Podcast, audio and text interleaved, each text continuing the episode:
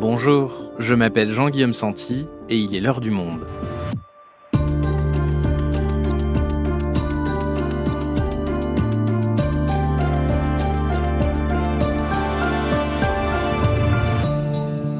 Aujourd'hui, après une campagne particulièrement âpre et violente, les résultats des élections de mi-mandat aux États-Unis ont surpris plus d'un observateur. Alors qu'on annonçait un Joe Biden laminé et un parti démocrate englouti par une puissante vague rouge, couleur du Parti républicain, rien de tout ça ne s'est produit.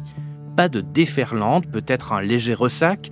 Les républicains devraient bien remporter la Chambre des représentants, mais d'une très courte majorité, et ils échouent à prendre le Sénat, qui reste sous contrôle démocrate.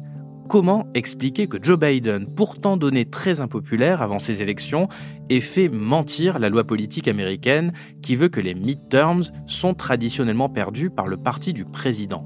Quelles conséquences de moyen terme pour Donald Trump alors que nombre de candidats proches de son mouvement MAGA ont échoué? Gilles Paris est éditorialiste au Monde, ancien correspondant aux États-Unis. Il nous explique ce qu'il faut retenir de cette séquence électorale inattendue. Biden renforcé, Trump en difficulté, le bilan des midterms, un épisode produit avec Doralie Mensa et Adèle Ponticelli, réalisation Amandine Robillard.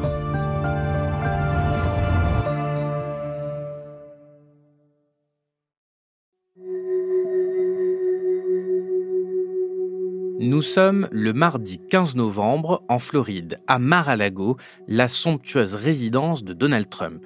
Cela faisait des semaines que l'ancien président faisait miroiter un big announcement en ne laissant que peu de place au doute sur ses intentions.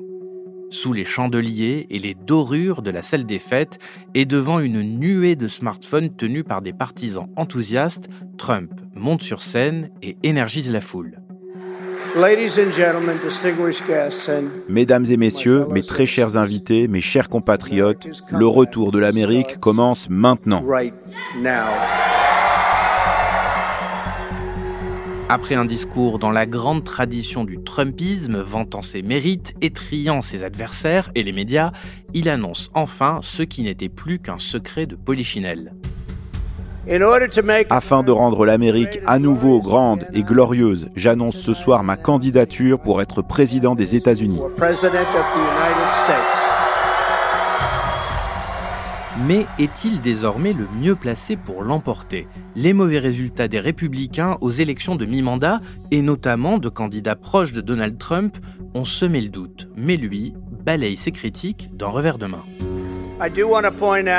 Je veux faire remarquer que dans les midterms, parmi les candidats que j'ai soutenus, il y a 232 victoires et seulement 22 échecs. Et ça, vous ne l'entendez pas dans les médias. Pourtant, malgré la confiance affichée par le 45e président des États-Unis, Trump est bel et bien fragilisé et ses adversaires républicains, tels que le gouverneur de Floride Ron DeSantis, peuvent désormais jouer leur propre partition. Les midterms sont à peine terminés, la présidentielle de 2024 vient de commencer.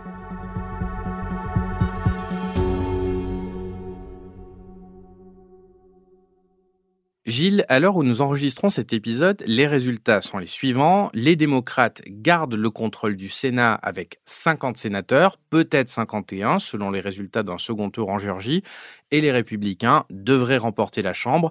À l'heure où on en est du décompte, on en est à 217 représentants républicains contre 209 démocrates, sachant que la majorité, elle est à 218, donc ils devraient gagner, mais d'une très courte tête.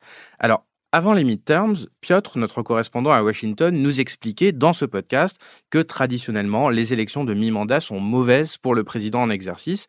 Alors qu'est-ce qui s'est passé?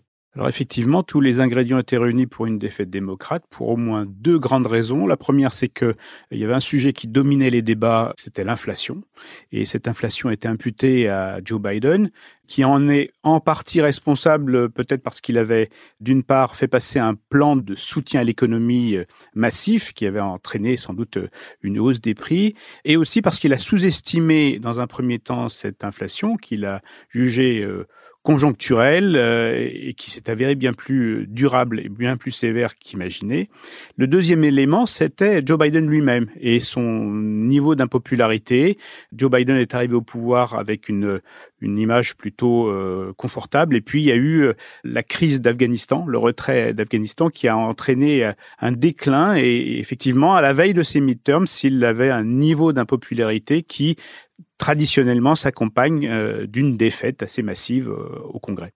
Donc les républicains ont même eu euh, l'ubris d'annoncer une vague rouge qui allait déferler sur le Congrès et finalement pas de vague rouge.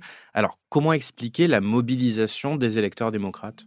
Cette mobilisation démocrate, on peut l'expliquer avec deux éléments. Le premier, c'est la crainte alimentée par euh, l'activisme euh, de candidats trumpistes pour euh, faire peser le doute sur la sincérité des opérations de vote et refaire un peu ce qui s'était passé en 2020 avec la contestation des résultats de la présidentielle et une attaque sans précédent contre les fondements de la démocratie américaine. Et ça, ça a beaucoup joué. Le deuxième point, c'est la réaction provoquée par l'arrêt de la Cour suprême publié en juin 2020 2022, remettant en cause le droit fédéral à l'avortement. Ça a créé un choc dans l'opinion publique américaine, parce que ce droit à l'avortement fédéral euh, jouissait d'un soutien euh, assez consensuel dans l'opinion. Et ça a entraîné tout particulièrement une surmobilisation de femmes démocrates, une vague d'inscriptions sur les listes électorales dont on a vu le résultat, et notamment lors de référendums passés au niveau des États pour protéger dans ces États le droit à l'avortement.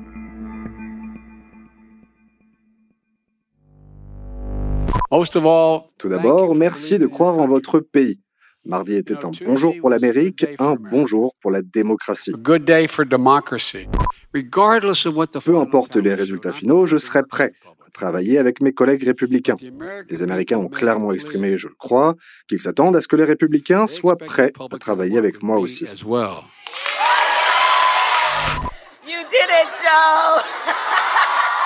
Et c'est donc finalement une vraie victoire pour Joe Biden, qui est un peu le, phénix qui renaît à chaque fois de ses cendres. Hein. On, l'annonce totalement impuissant avec une majorité extrêmement serrée, et il arrive quand même à faire passer un plan d'investissement assez massif pour le climat et les infrastructures, une version light de ce qu'il appelle le Build Back Better. On l'annonce laminé par avance au midterms et finalement il s'en sort pas si mal. Effectivement, c'est un peu le privilège des gens sous-estimés. Joe Biden n'a pas euh, les talents oratoires de Bill Clinton ou de Barack Obama, mais il a fait beaucoup mieux qu'eux lors de ses premières midterms. Le fait qu'on le considère comme quelqu'un de sympathique, mais pas forcément très talentueux, bah, joue en fait à, son profit dès lors qu'il parvient à limiter les dégâts. Il faut reconnaître qu'il a réussi à rassembler l'appareil démocrate autour de lui. Euh, il n'y avait pas de division euh, flagrante entre l'aile gauche et la masse critique des électeurs qui sont plus, modérés, plus centristes. Et puis, il y a sa capacité à gouverner, son expérience euh, des rouages de l'État, qui fait qu'il a réussi, euh, comme tu le disais, à faire passer des textes importants qui vont constituer un, un leg politique euh, tout à fait considérable. Et c'est soutenu aussi par une administration qui fonctionne, qui n'est pas traversée par les crises qu'on a pu voir avec Donald Trump lors du mandat précédent. Donc son image qui était assez mauvaise, elle va changer à la suite de ces élections?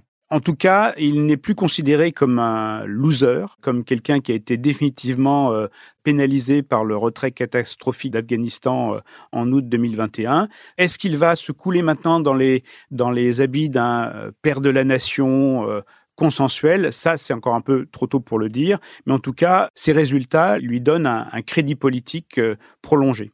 La question maintenant, c'est est-ce qu'il va se représenter? Alors, lui dit qu'il compte le faire, mais qu'il annoncera officiellement sa décision plus tard l'année prochaine.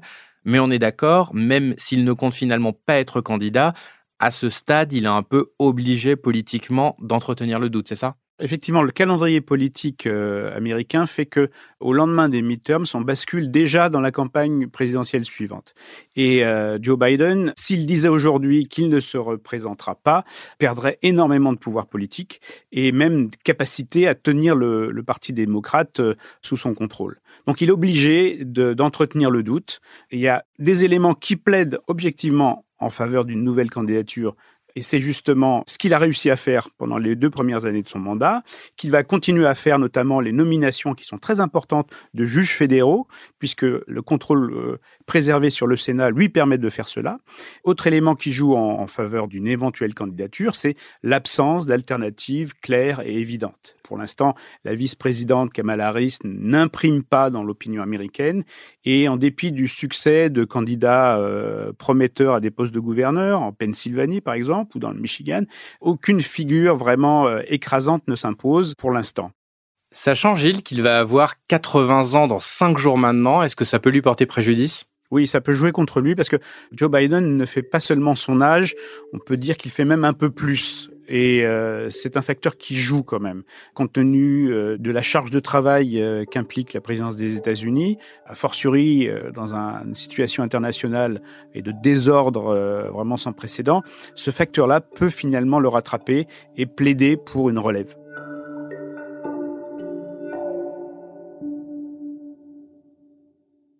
Gilles, j'aimerais maintenant qu'on parle des républicains dont on disait encore il y a peu qu'ils avaient été complètement noyautés par les Trumpistes. Il y avait dans ces midterms beaucoup de candidats du mouvement MAGA, l'acronyme de Make America Great Again, qu'on a aussi appelé d'ailleurs les Election Deniers parce qu'ils ne reconnaissent toujours pas que Joe Biden a été élu. Alors, quel est le bilan côté républicain?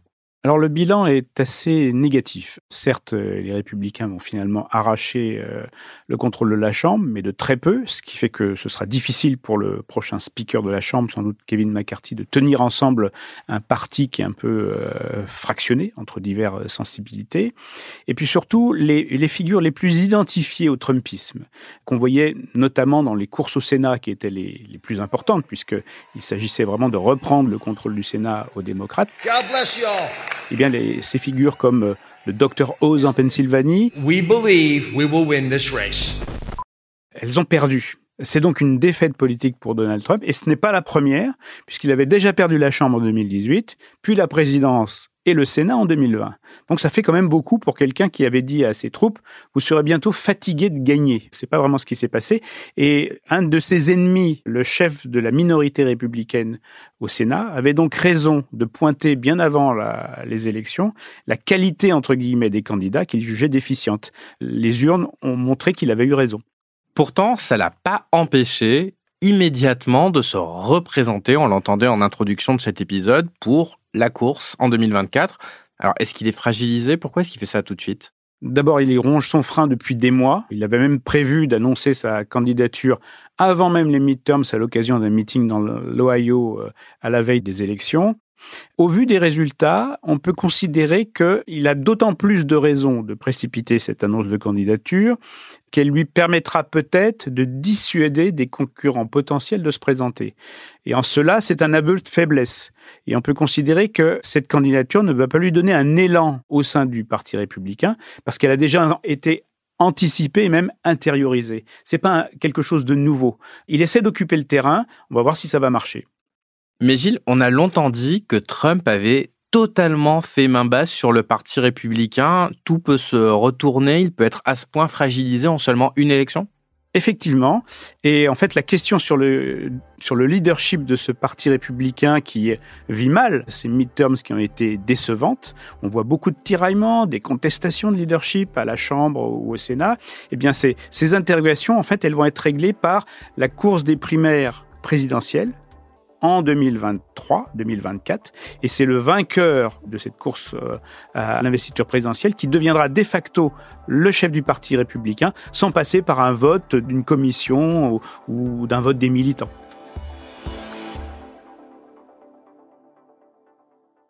Alors justement, parlons-en des alternatives à Trump côté républicain.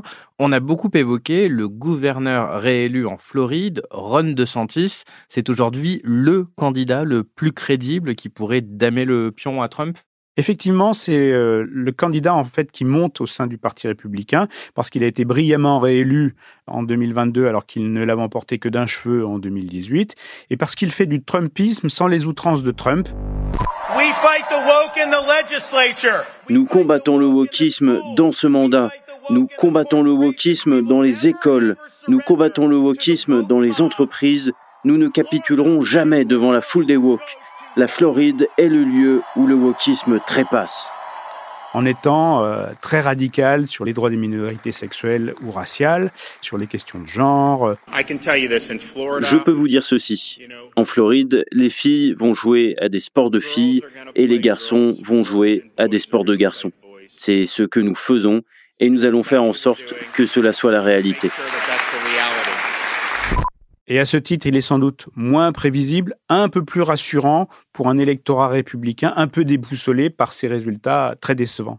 Et est-ce qu'il y a d'autres alternatives à Ron DeSantis? Oui, il y a notamment le gouverneur de Virginie, Glenn Youngkin, qui avait été élu en 2021 dans un État considéré comme démocrate. Il a un positionnement plus centriste qui en ferait sans doute un candidat redoutable euh, dans une élection présidentielle, mais qui complique en revanche la tâche dans une course à la primaire où ce sont des électeurs plus radicaux qui s'expriment. Gilles, pour conclure cet épisode et sans prédire l'avenir, est-ce que tu penses que au vu des mauvais résultats des candidats trumpistes, est-ce que le Parti républicain va revenir vers une certaine norme en dépassant Trump ou au contraire se déchirer, se diviser entre Trumpistes acharnés parce que ces militants restent très motivés et les autres républicains qui ne vont désormais plus se laisser faire? Je crois que le Parti républicain n'est pas à la veille de refermer la parenthèse du Trumpisme. En revanche, elle peut se débarrasser de certains de ses aspects, à commencer par la personne elle-même, celle de Donald Trump, et euh, certaines de ses obsessions, comme le thème de l'élection volée de 2020, qui va finir par lasser, y compris parmi ses plus farouches partisans. Et je ne crois pas à une cassure du Parti républicain, dont on a dit la plasticité, la souplesse, qui fait que le moment venu, le Parti républicain, quelles que soient les divisions qui apparaissent pendant la course aux primaires, trouvera toujours le moyen de se rassembler et de faire bloc face à un candidat démocrate. Donc, in fine, le parti va bouger sans doute, mais à la marge, je crois, pour ce qui revient de son programme et de ses idées. Merci Gilles. Merci Jean-Guillaume.